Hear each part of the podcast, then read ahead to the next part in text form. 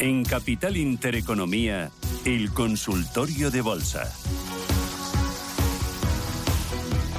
Arrancamos nuestro consultorio de bolsa hoy con Sergio Ávila, analista dije. ¿Qué tal, Sergio? ¿Cómo estás? Muy buenos días, bienvenido.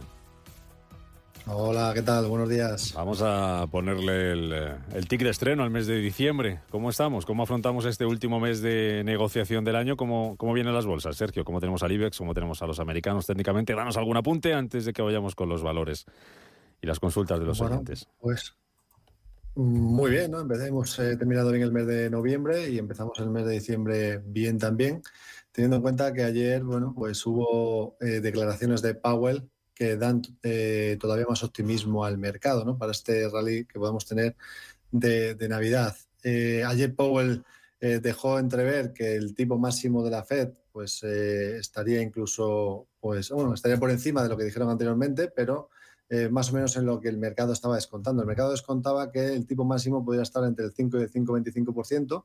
Sin embargo, ahora, después de las palabras de Powell, el mercado descuenta que podría estar en, en torno del 4,75 al 5%, con lo cual ha, bajado ese tipo máximo en esos 25 puntos básicos. Eh, por tanto, bueno, pues el mercado empieza ya a ver ese pivote importante de la Fed y, esto hace que, se anime.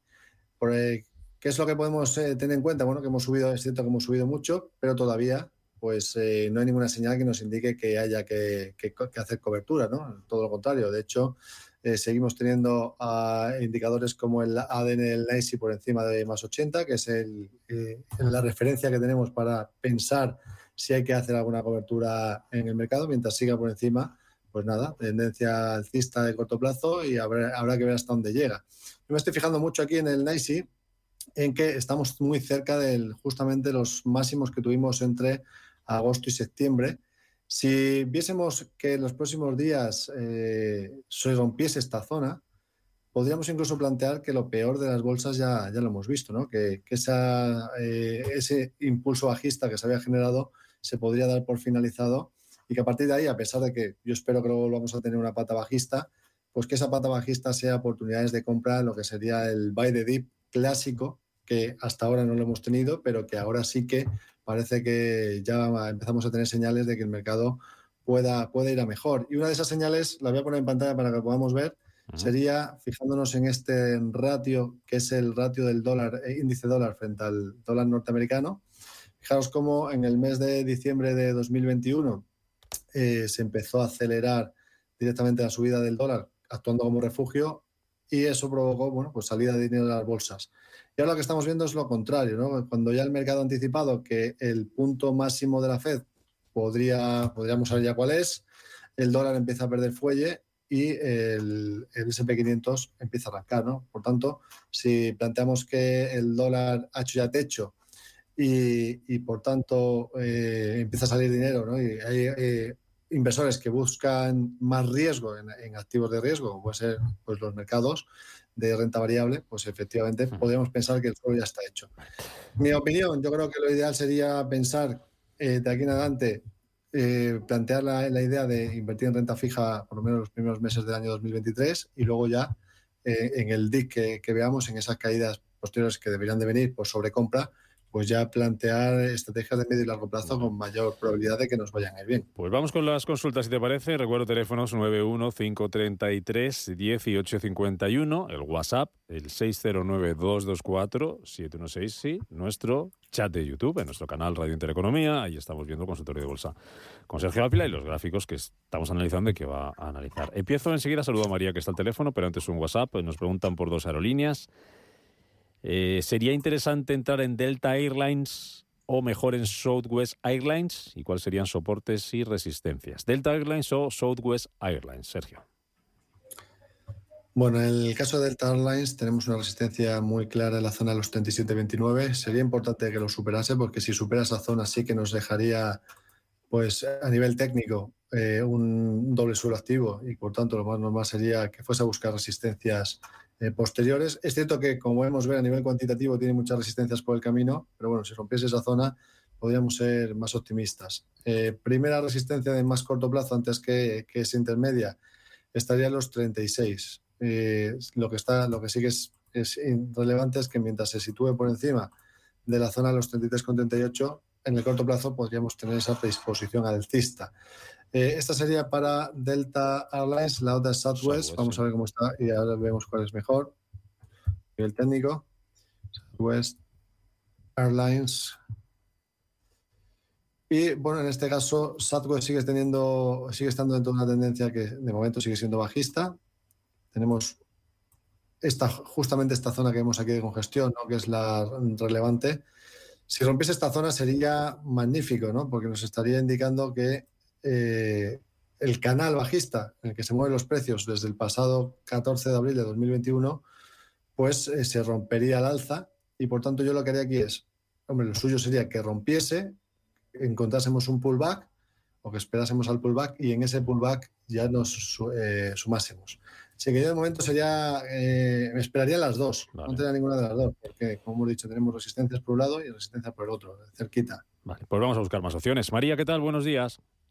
Hola, buenos días. Muchas gracias por su programa y por, y por lo que nos atiende. Mire, yo quería hacer una pregunta.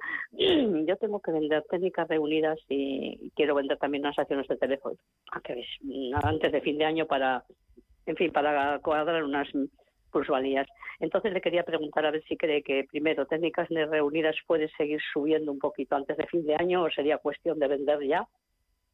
Y telefónica a ver si le parece eh, mejor también eh, vender antes que descuente el dividendo, pues eso, porque luego al descontar el dividendo va a bajar la, la cotización. A ver si cree que es mejor venderla también antes que descuente el dividendo o esperar a, cobrar el dividendo. A ver qué opinión le parece al analista. Muy bien, gracias María por su... Y lo, de, técnicas, pues eso, a ver si cree que puede ir tirando un poquito, pues esperaría un poquito, que no mucho, pero bueno, si puede ser un poquito más, mejor.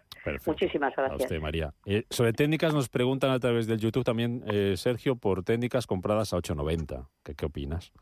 Mm, de acuerdo. Pues mira, yo le lo que le diría a la señora que nos acaba de contactar, ¿no? que, que en este caso tiene técnicas reunidas, es que tenemos un soporte de la zona de los 885 lo que podemos hacer es poner directamente un stop por debajo de ese nivel y si nos saca el mercado, pues ya está. Tampoco es una diferencia muy grande en los precios actuales.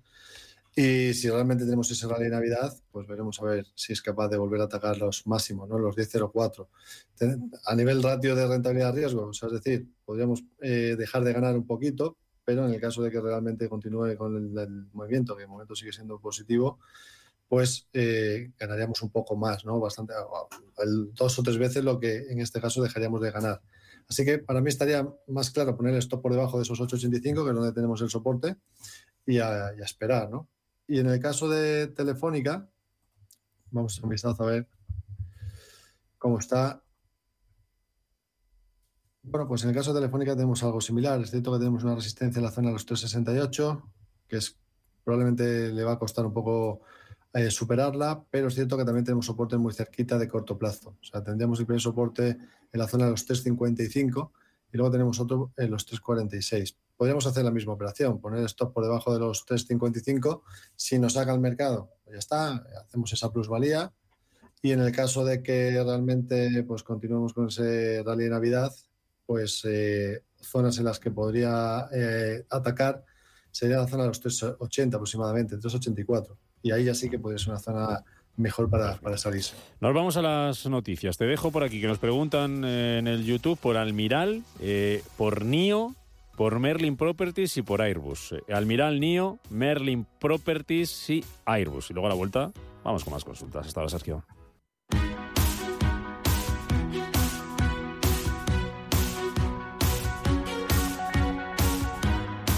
En Capital Intereconomía, el consultorio de bolsa. Segunda parte de este consultorio de bolsa que estamos haciendo hoy con Sergio Ávila, analista de EIG. Sergio, dejábamos pendientes dos consultas eh, de YouTube que nos preguntaban por cuatro valores, que cómo ves NIO después de la subida de ayer y Almiral. Y luego eso Juan y César nos preguntaba por Merlin Properties, hasta dónde puede subir, y Airbus, hasta dónde puede llegar. Así que algo rapidito sobre cada una de ellas. Venga. Vale, sí, muy rápido. Eh, Almiral sigue estando en tendencia bajista, por tanto, de momento, pues eh, se puede, se, mira, pero yo la miraría, pero no la tocaría, a pesar de que ha dejado un soporte en la zona de los 8,78. Los rebotes que pueda tener, pues eh, tienen corto recorrido porque hay muchas resistencias por el camino, con lo cual de momento eh, no, la tocaría. En el caso de NIO, ha hecho un vistazo también.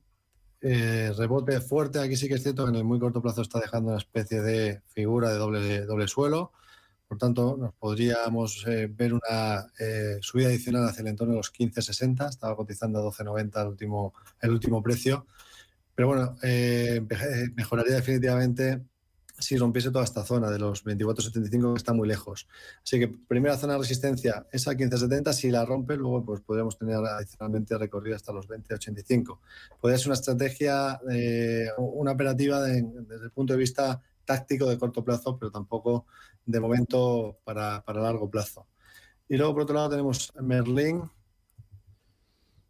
y ha comentado también Airbus. Vamos a echar un vistazo. ¿Hasta dónde podrían llegar? Pregunta. Merlin Properties eh, ha dejado un soporte relevante en la zona de los 870. Aquí en este caso estaba intentando hacer una vuelta a nube. Eh, la zona vigilar pues serían los máximos, 988. El hecho de que se puedan eh, que podamos tener subidas de tipos menos agresivas de lo que inicialmente se esperaba, pues es cierto que beneficia al sector inmobiliario. y en este caso pues le podría beneficiar. Así que 870 y luego el soporte siguiente 843. Mientras se mantenga por encima de esa zona, la predisposición sigue siendo de momento mm. eh, alcista en el corto plazo y, bueno, relevante. En el caso de Airbus, por otro lado, que era la última que les comentaba, vamos a ponerla en pantalla para que podamos mm, visualizar. Bueno, Airbus, eh, muy interesante lo que ha dejado recientemente, que ha sido una ruptura de esta zona de los 110.95. Esto nos marca una especie de eh, divergencia alcista activada. Por tanto, bueno, ahora lo que tendríamos que vigilar es Después de todo el tramo de subida fuerte que había tenido, que ha sido muy potente, vigilar niveles de Fibonacci. Tendríamos primera zona de soporte los 104.60 y luego tendríamos los 101.15. Si corrigiese hacia esas zonas, pues podrían ser puntos eh, para vigilar para cuando volvamos a ver el, giro positivo, plantear que se pueda activar un segundo impulso alcista de, medio plazo. A partir de ahí podría ser interesante añadir la cartera, pero de momento eh, yo esperaré un poco a ver si corrige algo más. Venga, voy al eh, WhatsApp. Juan, desde Cádiz dice que tiene Inditex a 26. No sé si salir, me dice, porque no pasa de, de 25. Que ¿Cómo ves el valor?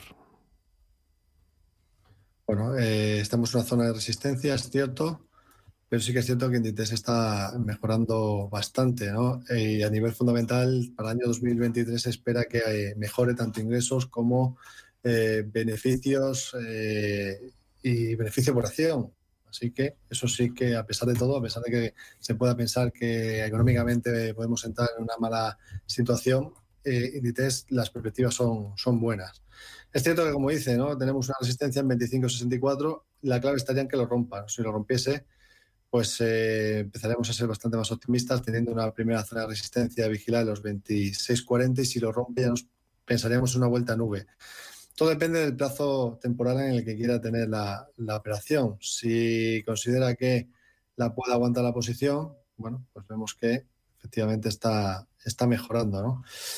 para mí sería un mantener, a pesar de que tiene resistencias, incluso a pesar de que pudiera venir alguna corrección pequeña de corto plazo. Pero, ya digo, esto depende de cuál es el, cuál es el plazo temporal que, que tenga él con la operación y, bueno, pues se podrían vigilar zonas de soportes que no pierdan los 24-37, que es donde rompería ya la directriz que une los mínimos crecientes del último tramo alcista, que todavía sigue estando vigente. ¿no? Por tanto, seguimos teniendo todavía una tendencia positiva en el corto plazo, a pesar de que le está costando eh, la zona en la que nos encontramos. tres valores españoles también. Nos pregunta Francisco desde Madrid en este caso. Eh, resistencia de Santander, BVA y Repsol. Pues empezamos por Santander. En Santander tenemos un objetivo activado que se nos activó al romper esta zona, la zona de los 263. Eh, y bueno, el objetivo técnico eh, activo estaría hasta la zona de los 294, eh, perdón, 297. Ahí tenemos una zona de resistencia relevante, pero tenemos un objetivo activo y por tanto, cuando se activa un objetivo, lo más probable es pensar que lo pueda seguir cumpliendo. O sea, que esa sería la primera resistencia clave. Y a partir de ahí, pues ya nos tendríamos que ir a gráficos de más eh, horizonte temporal para ver qué puede ocurrir. Y vemos que tiene muchas resistencias por el camino. Aún así, el sector bancario lo más normal es que lo siguiese haciendo bien en un entorno de tipos de interés más altos de los que había tenido hasta, hasta ahora. ¿no? Así que, bueno, no es el mejor banco en el que yo eh, me posicionaría, hay bancos mejores, por ejemplo, Bank Inter o CaixaBank, eh, pero bueno, de momento, objetivo activo, que lo más normal sería que lo cumpliese. BBVA es el otro valor que nos han comentado, bueno, pues sigue estando en tendencia alcista. De hecho, aquí ha hecho algo muy interesante, que ha sido romper pues la sucesión de los máximos decrecientes, dejando aquí una señal de que ahora nos ha activado un objetivo mayor, que es que cuando tenemos un canal bajista como el que tenemos eh, aquí activo, pues nos marcaría un objetivo teórico hacia el entorno de los, así puedo marcar perfectamente, hacia el entorno de los 6,87. Eh, así que soporte clave en la zona de los 5,22 para mí sería un valor que se podría tener perfectamente en la cartera. Y la última que me has dicho, si me puedes Repsol, Santander BBVA Repsol. Perfecto. Bueno, pues Repsol, como lo que también hemos comentado en el último consultorio, decíamos que nos estaba dejando una gran oportunidad aquí de entrada. Eh, tras la última fase correctiva, la apoyas en R2 de los puntos pivot, después de haber roto al alza eh, una, una, resistencia ¿no? que nos marcaba una especie de divergencia alcista y que por tanto lo más normal sería pensar en una vuelta hacia los máximos. El precio del petróleo sigue estando a niveles muy rentables para las eh, petroleras y, en este sentido, bueno, pues hay que empezar a pensar, ¿no? Si los tipos de interés son menor, van a ser menores de lo que se esperaba, eso hará que la economía sufra menos y que por tanto la demanda pues, pueda mantenerse. Y si vemos que definitivamente China ya se termina de reabrir de, ese COVID, de esa política de COVID pues eh, como principal importador de petróleo debería de, ser un sostén para los precios. Así que incluso a pesar de que podamos tener los precios del petróleo en 65, entre 65 y 80 dólares, que es más o menos lo último que, que las últimas proyecciones que podríamos ver de cada año 2023, que es un amplio rango porque la volatilidad va a seguir estando ahí, pero, pero a pesar de eso son niveles que eh, sigue siendo muy rentables para las petroleras. Así que Resol pues es un valor que se puede tener perfectamente en cartera también. Antonio, buenos días. Hola, buenos días. Quería conocer la opinión del experto sobre Mediaset for Europa, que cotiza en la bolsa de Milán. Era lo de Mediaset cuando se hizo la, la OPV esta. Vale, ¿está usted comprado o, sería para ver si va...? Sí, sí, vamos, es que al tener acciones de Mediaset te daban acciones de Mediaset ah, for Europa. Este. Vale, vale. Y a ver cómo ve la compañía. Muy bien. Antonio, a ver Sergio. Sergio. A ver si lo encuentro porque por el ticket solo me sale Mediaset España. Vamos a ver. A intentar buscar la matriz. MFM sale a mí. Media for Europe. MF, MFE. MFE B. Vale, aquí está. Media for Europe. Correcto. Eh, cotizada en Italia. Vale. Bueno, pues ha intentado rebotar recientemente, bueno, ha rebotado bastante, ha subido con fuerza de los mínimos que nos dejó en septiembre, ha llegado a subir un 43%, lo único que ahora mismo está en zonas de resistencia relevantes. Primera resistencia a vigilar, 0,593, mientras no lo rompa, pues le vamos a pensar que el escenario más probable es que sigamos, siga teniendo muchas dificultades, pero aún así el soporte del último tramo alcista se encuentra en el entorno de los 0,5111. Mientras se mantenga por encima de ese nivel, pues se podría mantener esperando a ver si realmente empieza a romper todas estas resistencias que tenemos por el camino. Yo de momento creo que mientras eh, desde mi punto de vista, sería mantener mientras eh, se sitúe por encima de los 0,5111. ¿Qué te gusta más, CaixaBank o Bankinter? Que nos pregunta Jesús eh, en nuestro canal de YouTube. Y termino con esa pregunta y que me digas de estas dos cuál te gusta más y otros valores que te gusten ahora mismo que puedan ser oportunidad para esta recta final de año, para este rally, si lo hay.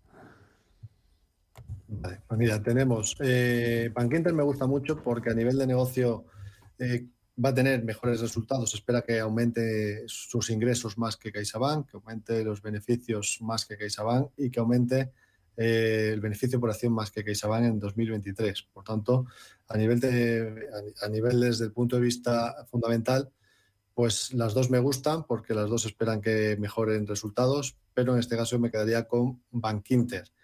Eh, además, la zona en la que está es una zona de soportes relevantes, ¿no? O sea que eso es eh, interesante. Aún así, CaixaBank es otro de los valores que me gustan para el año 2023, aunque en este caso pues tiene resistencias por el camino muy cerquita, 364, pero si lo rompiese, pues eh, podríamos, que lo más probable, yo creo que es que lo termine por hacer, pues lo más normal sería pensar en que sigamos teniendo tramos positivos. Pero si me quedo entre, con alguna de las dos, eh, mejor Bank Inter. Me encanta otro par de ellos que te gusten.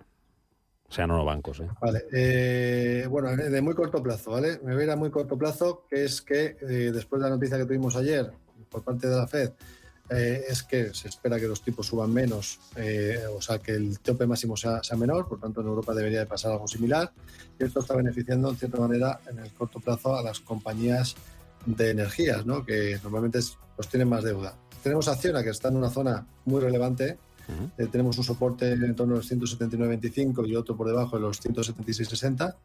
Parece que quiere romper el rango lateral al alza y por tanto pues podría ser eh, un valor para el corto plazo añadirlo pensando en que pueda continuar. Y por otro lado, Iberdrola también lo está haciendo bien a nivel técnico. Fijaos que ha dejado un soporte en la zona de los 10.54 eh, y lo más normal sería buscar la parte, los máximos, ¿no? Y si rompiese estos máximos, pues nos activaría un objetivo, un gran objetivo alcista por ruptura de rango lateral. Así que bueno, pues también interesante en este, este, momento. Haciendo cartera en este consultorio de bolsa con Sergio Avila, analista dije. Gracias Sergio, como siempre, hasta la próxima. Que pases un buen final de, de semana. Cuídate. Muchísimas gracias, hasta pronto.